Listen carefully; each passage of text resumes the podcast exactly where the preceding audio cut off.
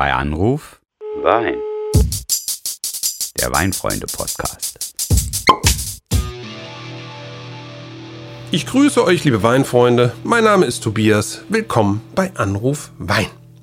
Riesling gilt als Königin aller Rebsorten und in Deutschland entstehen daraus die besten Exemplare. Davon sind auch internationale Weinkritiker überzeugt. Im eigenen Land gibt es trotzdem noch viele Riesling-Skeptiker. Dem einen sind die Weine zu süß, dem anderen zu sauer.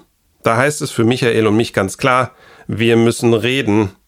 Und für zusätzliches Know-how zum Thema habe ich in Vorbereitung auf diese Folge Roman Niewodniczanski vom Weingut van Volksem an der Saar besucht. Er ist echter Riesling-Experte und so habe ich für Michael und euch interessante O-Töne mit im Gepäck. Also, bleibt mal dran. Ich rufe den mal an.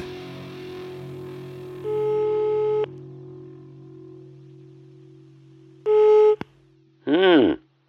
Hallo Tobias, der erwischte mich jetzt. Äh, Mein liebster Reisender in Sachen Wein, du bist zurückgekehrt. Äh, warst ja an der Saar oder doch an der Mosel, wie man heute sagt. Dann wird ja diese Folge über Riesling für dich ein klares Heimspiel, oder? Ja, das hoffe ich doch. Also bei Van Volksem in diesem Verkostungsraum, in diesem neuen zu sitzen und aus diesen gigantischen Panoramafenstern auf die Weinberge zu schauen, das war auf jeden Fall ein Erlebnis. Also ein Besuch dort kann ich äh, allen Zuhörerinnen und Zuhörern nur wärmstens empfehlen. Und du hast recht, früher hieß das Anbaugebiet ja Mosel-Saar-Ruwer und heute nur noch Mosel. Eigentlich schade für die Winzer aus den zwei anderen Gebieten. Riesling, die ist äh, schon klar, dass wir uns da an ein deutsches Nationalheiligtum wagen. ne? Ja. Der Riesling ist doch Wein Deutschland schlechthin. Das ist, Allerdings. wie heißt das immer so schön, unsere Königin der Reben, Oh ja. das Aushängeschild unserer Weinkultur. Und, das dürfen wir jetzt an der Stelle nicht vergessen, mitunter ja ein äh, verschreckend nerdig behandeltes Thema. Ja, also das ist absolut so. Und da bekommt man schon fast äh, Angst, überhaupt über das Thema Riesling zu sprechen. Äh, vor allem, weil einige es da auch wirklich ein bisschen übertreiben. Aber ich glaube, wir machen das jetzt einfach mal ganz locker. Jupp, das machen wir jetzt wirklich. Also, wenn man jetzt über Riesling spricht, hört man immer wieder von den einen, er sei zu süß. Und andere sagen, sie mögen keinen Riesling, weil er angeblich zu viel Ja. Säure hat. Ist unser Riesling wirklich so ein Fiesling? Und was ist er denn nun? Zu süß oder zu sauer? Ja, natürlich weder noch. Ja, es zeichnet die Rebsorte Riesling geradezu aus, dass sie sowohl tolle Fruchtaromen als auch eine lebendige Säure mitbringt, die dann mit der Restsüße wunderbar korrespondieren kann. Ja, also Stichwort Auslese oder gar Trockenbeerenauslese. Aber ich denke auch an ein großes Gewächs. Ja, also ein Riesling, der per Definition trocken sein muss. Und der gehört ganz klar zur internationalen Creme de la Creme. Internationale Creme de la Creme, das hast du echt schön gesagt. Ich habe aber tatsächlich auch das Gefühl, dass jetzt deutscher Riesling eigentlich im Ausland besser ankommt als hier bei uns. Das Image scheint immer noch so ein bisschen überschattet von dieser Masse statt Klasse Politik, die es ja in den vorangegangenen Jahrzehnten gegeben hat. Und Ja. äh, vielleicht muss man sich dann neues äh, Vertrauen aufbauen. Ja, ich glaube auch. Ja, und den Glykolskandal, den hast du ja jetzt noch nicht mal erwähnt. Oh ja, oh Aber ja. das ist alles Geschichte aus meiner Sicht, ja. Also denk nur mal an die britische Weininstanz Jancis Robinson. Sie meint nämlich, Riesling sei schlichtweg die beste Weißweinsorte der Welt. Und deutsche Rieslinge, ja, seien wiederum die besten ihrer Art. Also, was sagt sie eigentlich? Dass in Deutschland der beste Weißwein überhaupt entsteht. Und das ist schon ein Fund. Ich würde das jetzt vielleicht nicht ganz so bedingungslos unterschreiben, weil für mich gehört da mit Sicherheit auch noch Chardonnay aus dem Burgund mit dazu. Aber immerhin, das ist doch meine Aussage. Hui, hui, hui, schau an, schau an, der Weinlakai auf Augenhöhe mit Jancis Robinson, das äh, ist doch toll. Aber ähm, du hast ja eben das Image schon angesprochen, ne? vor gut 100 Jahren galten deutschen Rieslinge als mit das Beste, Feinste, Edelste in der ganzen Weinwelt. Und man muss ja jetzt auch mal endlich die Katze aus dem Sack lassen. Das war ja auch ein Grund, warum du zu Van Volksem an die Saar gefahren bist. Richtig. Genau über diese Zeit wolltest du so ein bisschen mehr herausfinden und auch tatsächlich anfassen. Ja, absolut. Ja, und da habe ich mit dem Eigentümer Roman Niewodniczanski gesprochen. Ein ganz sympathischer, eloquenter und sehr schnell sprechender Weinenthusiast. Er hat mir nicht nur seine alten historischen Weinkarten präsentiert, sondern mir auch etwas zum Thema süße Säure-Vorurteil erzählt. Und das fand ich ziemlich hintersinnig. Ähm, hör mal rein hier. Er hatte eine sehr kluge polnische Großmutter, die sagte immer, dass Vorurteile sehr wertvoll sind. Sie helfen, die Vielfalt und die Komplexität der Welt zu verstehen und einzuordnen, aber man muss sie regelmäßig überprüfen. Also so eine polnische Großmutter habe ich nicht, aber ich finde das sehr treffend, die Formulierung, muss ich ehrlich sagen. aber dennoch, man kann es ja nicht abtun. Einige Menschen haben so Probleme mit dieser Säure und machen den guten Riesling sogar für ihr Sodbrennen dann verantwortlich. äh, bei allen orientierungsstiftenden Vorurteilen, mal ganz ehrlich, unser Riesling ist doch kein Schwerenöter. Nein, ganz im Gegenteil. Ja, ähm, in dem Gespräch hat Roman mehrfach darauf hingewiesen, dass Riesling eher für Bekömmlichkeit steht, eben weil er so schlank daherkommt, so wunderbar belebend, mit seiner Säure wirkt und, nicht zu vergessen, auch noch mit vergleichsweise geringem Alkohol punktet. Ja, also überschaubare 11 Prozent sind bei einem Riesling ja keine Seltenheit. Ja, und dann hat der Wein selbst trocken ausgebaut, zwar noch etwas Restsüße, doch die merkst du dem Wein eben wegen der guten Säure überhaupt nicht an. Und das äh, Thema kennst du ja schon, das hatten wir ja auch schon in unserer trocken, feinherb etc. Folge. Stimmt, und ich habe ganz doll aufgepasst. Aber dennoch assoziiere ich jetzt persönlich mit Riesling tatsächlich eher Säure als Süße. Und mhm. das scheint auch historisch betrachtet so zu sein. Ich weiß ja nicht, ob du wusstest, dass zum Beispiel der nordspanische Alvarinho in Portugal Alvarinho genannt mhm. Der nur wieder. So mhm. heißt, weil man annahm, er sei ein, Achtung, wörtlich übersetzt, kleiner Weißer vom Rhein. Denn die hohe Säure machte es damals geradezu selbstverständlich, dass man das mit Riesling in Verbindung brachte. Ja, ja, ja. Aber das war jetzt nur der Versuch, äh, mal wieder deinen heißgeliebten Albarinho hier in den Podcast einzuschmuggeln.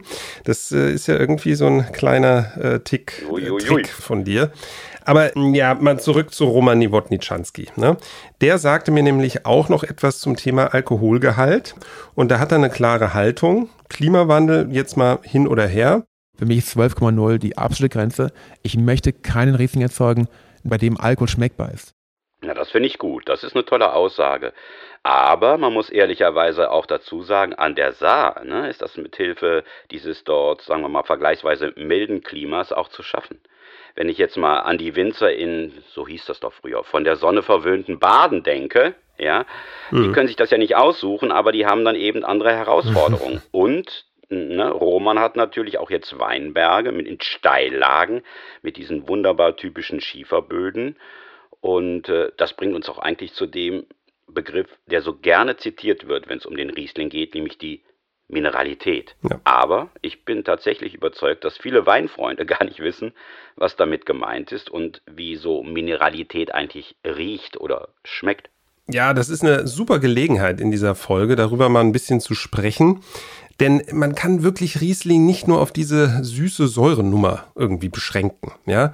Mineralität ist ja auch ein sensorischer Einfluss und den hat man hauptsächlich eben, wenn die Böden, auf denen die Reben wachsen, sehr gesteinsreich sind. Mhm. Bei Riesling ist es dann halt sehr, sehr häufig Schieferboden, zumindest wenn wir eben an die Mosel denken. Und das kann man wirklich relativ gut riechen und auch schmecken. Ja, das ist dann immer so ein, so ein leicht rauchig, würziger Ausdruck, wo sich viele Weinfreunde dann erstmal fragen, hä, wo kommt das denn jetzt eigentlich her? Der war doch jetzt nicht im, im Holz oder sowas. Aber das ist eben diese Schieferprägung. Ja, und dann, und das hört sich schon fast so ein bisschen komisch an, haben viele Riesling-Weine auch so eine gewisse Salzigkeit. Ja, und ähm, das bringt Roman auch nochmal ganz gut auf den Punkt, wofür das wichtig ist. Denn da geht es jetzt auch so ein bisschen um, ja, Essensbegleitung. Also, hör mal. Gern. Der Schiefer gibt dem Wein Mineralität und Salzigkeit. Das ist gerade für, die, für das Essen sehr wichtig. Wenn ich den Wein jetzt gerade zum Kalbsgericht oder zu einem Geflügel oder zum, zum, zum Krustentier oder zum Fisch einsetze, das ist super, weil dann habe ich diese Verbindung der Salzigkeit aus dem Lebensmittel in Verbindung mit der des Weines. Das ist super und dann kommt eine tolle Frucht und dann kommt eine Länge und dann ist das schmeichelnd und cremig. Das ist einfach ein Erlebnis, das eigentlich jeder mal haben sollte und das hat mit dem sauren Bild, das viele Konsumenten im Kopf haben, nichts zu tun. Also Säure abgehakt, der äh, Punkt geht ganz klar an das Team Roman und Tobias. ähm, Aber da war jetzt ja noch was mit äh, der Restsüße. Ne? Wir gehen nochmal auf die jetzt ein, die sagen, nee, ein Riesling, der ist einfach zu süß und äh, das gefällt mir nicht. Und ich glaube, da sprechen wir wieder unsere schönen deutschen Prädikatsweine an, mhm. ne? in ihrer tollen Klassifikation nach Mostgewicht, von Kabinett bis Trockenbeerenauslese und Eiswein. Äh, übrigens, daran siehst du doch jetzt mal, wie gut ich die Folge über Restsüße und feinherbe Weine erinnere. Hm? Überzeugt? Ja, also da bin ich wirklich stolz auf dich, Michael. Wunderbar, an was du dich noch so alles erinnerst. Aber äh, jetzt mal ganz ernsthaft. Was erwarte ich denn, wenn ich eine Auslese ins Glas bekomme? Ja, in den aller, aller seltensten Fällen ist das ein trockener Wein. Ja, und man muss auch sagen, im Kern geht es ja gar nicht um Süße allein. Ja, viel wichtiger ist, dass Süße, Säure, Frucht, Mineralität, meinetwegen auch Alkohol im Gleichgewicht sind. Ja, nichts anderes ist ja auch mit dem Begriff Balance gemeint. Naja gut, das ist jetzt dann schon große Weinphilosophie, zumindest meine. Aber Roman hat auch nochmal erklärt, was das mit dem Anbaugebiet oder genauer gesagt auch mit Boden und Klima zu tun hat. Wenn ich in der Pfalz Winzer bin und ich erzeuge einen Riesling mit 6, 7, 8 Gramm, so wie wir es tun, Restzucker, dann schmeckt der süß.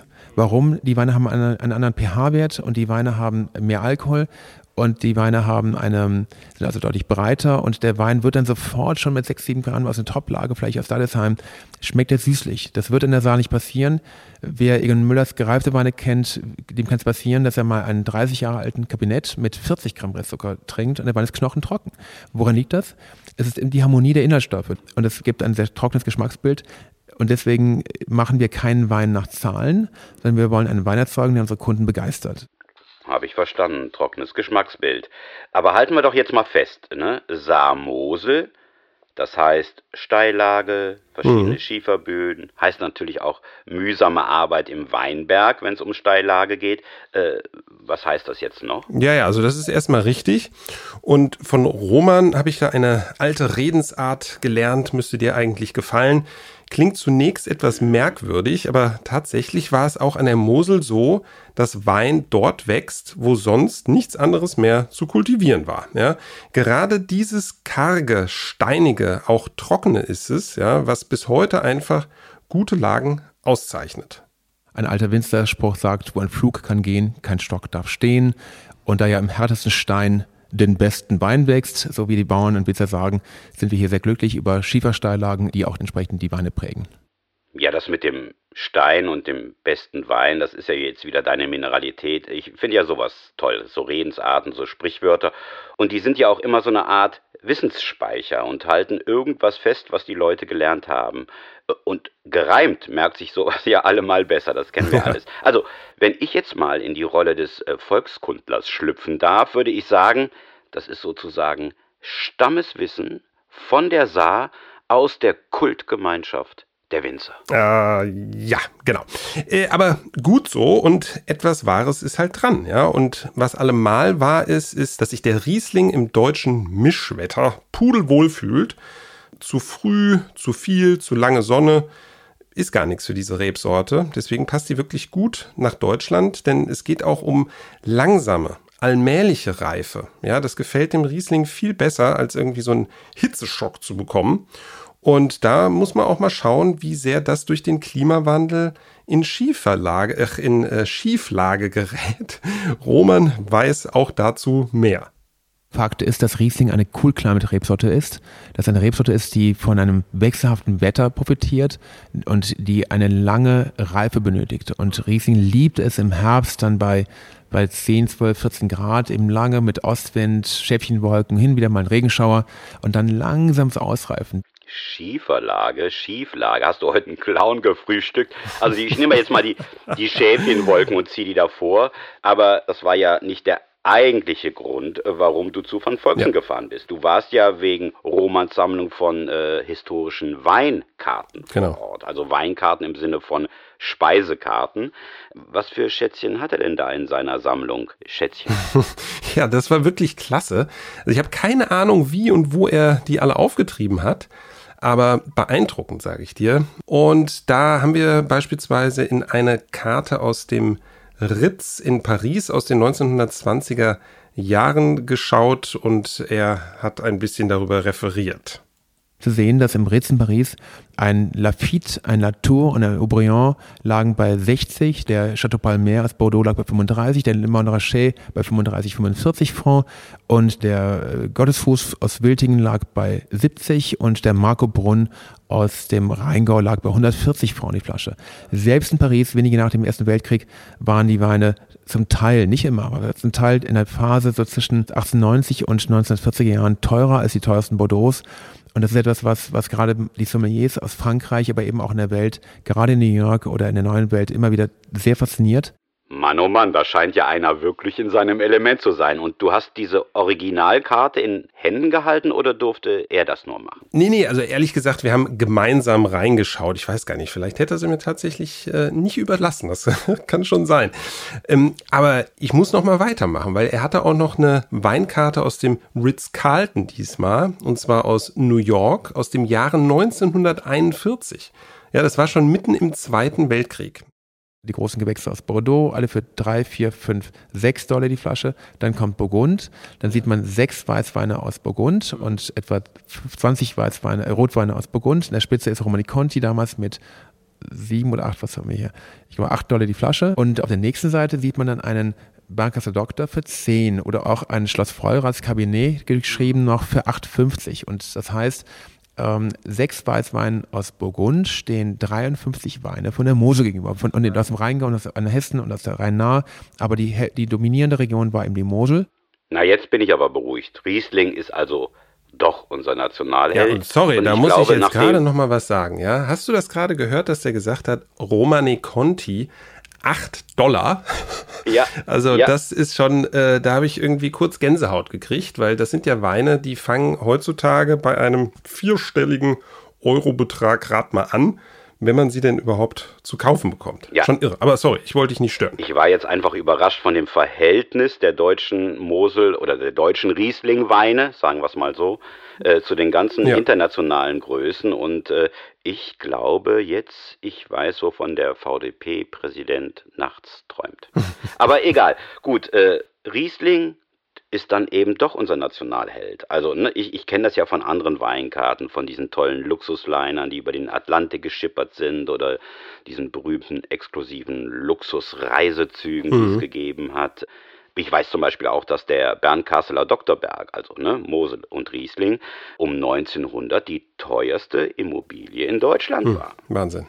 Also nochmal nachgefragt, äh, galt der Prophet Riesling im eigenen Land damals einfach mehr als heute?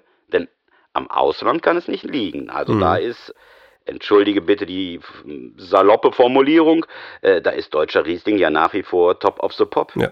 Ja, und ich glaube, das ist auch nochmal ein wichtiges Stichwort, denn äh, vielleicht sollten wir jetzt mal diese ganze Riesling-Ehrfurcht auch beiseite lassen, denn äh, wir müssen ja da mal ran denken, wir wollen ja Leute zum Riesling-Wein trinken bringen. Mhm. Also, nochmal, äh, welche sind denn deine favorisierten Riesling-Weine für Einsteiger? Ja, das ist eine super Frage, denn es sollte ja tatsächlich nicht gleich irgendwie ein großes Gewächs sein, ja, ähm, sondern ich glaube, es macht wirklich Sinn, sich einem Wein zu nähern, der eben das Thema Säure mit dezenter Süße in Gleichgewicht bringt. Ja, also auch so ein mhm. bisschen als Beweisführung von dem, was wir jetzt hier die ganze Zeit proklamieren. Und da gibt es von Van Volksem auch äh, ein tolles Beispiel, der heißt einfach VV.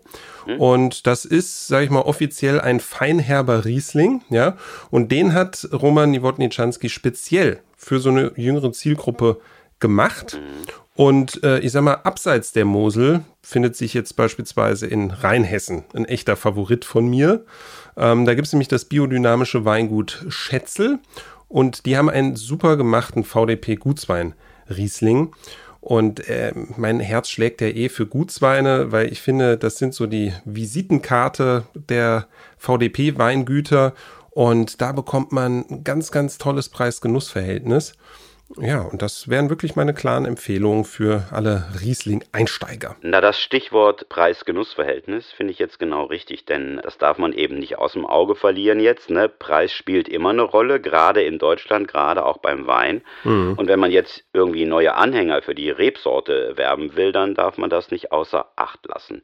Denn äh, ich glaube ganz ehrlich, denen ist das ganze historische Renommee letztendlich dann egal. Ja. Für die muss es auch auf keinen Fall direkt ein großes Gewächs sein. Also überhaupt jetzt nochmal nachgefragt. Ja. Welche Riesling-Genießer-Generation wächst denn jetzt eigentlich nach? Hat der Roman Niewodniczanski dazu auch eine Einschätzung? Ja, also als hättest du es jetzt gewusst, ähm, hat er mir dazu auch noch seine Einschätzung geliefert. Das war jetzt wirklich äh, geradezu hellseherisch.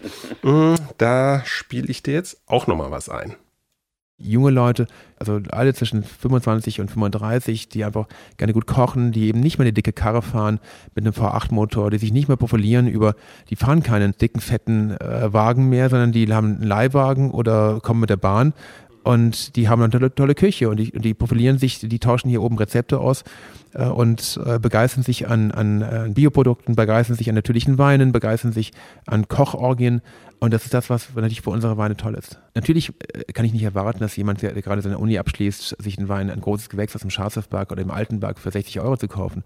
Aber der fängt mit einem VV-Riesling oder mit einem Saarriesling an, der kostet dann 10 Euro oder 12 Euro und 13 äh, Euro. Und das sind nicht Weine, die schon einen riesen Trinkspaß haben. Wir bemühen uns extrem um das Einstiegspreissegment. Ich bin davon überzeugt, dass eine, eine erfolgreiche Marke, ein erfolgreiches Weingut muss Weine anbieten, die im, im Einstiegspreisbereich, die richtig viel Spaß machen. Also das ist eigentlich mit das Wichtigste. Ja, ne, also damit fasst er das jetzt eigentlich nochmal super zusammen. Er hat auch eben den von mir schon zitierten VV erwähnt. Und äh, ja, deswegen glaube ich, können wir jetzt auch mal so das, das hohe Lied auf die ganzen Spitzenrieslinge außen vor lassen. Denn wir wollen ja genau, dass diese Ehrfurcht eigentlich genommen wird, ja, und dass die Leute deswegen ein bisschen mutiger sich an Rieslingweine herantrauen. Und äh, ja, das geht eben auch ganz, ganz unverkrampft, oder? Mein kleiner, wie war das nochmal? Mein kleiner Weißer vom Rhein. Uiuiuiui. Äh, erstmal, ich bin ja ganz deiner Meinung, du ähm, großes Gewächs der Weinkritik. Aber oh. das eigentliche Schlusswort, wenn es genau um dieses Thema geht und die ganze Nerdigkeit mal beiseite geschoben wird, steht trotzdem Roman Niewodniczanski zu, oder? Der bringt das mit dem Spaß am Riesling, so kann man es ja auch nennen, einfach ungeheuer gut auf den Punkt. Ja, absolut. Und äh, jetzt haben wir doch irgendwie verraten, dass ich dich schon vorher in meine O-Töne eingeweiht hatte. Ist aber jetzt auch nicht weiter schlimm, das werden uns die Zuhörerinnen und Zuhörer durchaus vergeben. Ähm, wenn nicht, dann schreibt uns doch bitte einfach an podcast.weinfreunde.de für alle Angelegenheiten, bei denen es darum geht, ob euch etwas gefällt, aufhält oder auch missfällt im bei Anruf Wein Podcast. Aber Jetzt, wie vom Michael schon angekündigt, noch das wirkliche Riesling-Schlussgebet von Roman Niewodniczanski. Es gibt auf dieser Welt keinen Drink, der so viel Trinkspaß bereitet bei so wenig Alkohol. Mein Gott, also wenn das so ist, freue ich mich ja umso mehr, wenn es das nächste Mal wieder heißt. Bei Anruf Wein.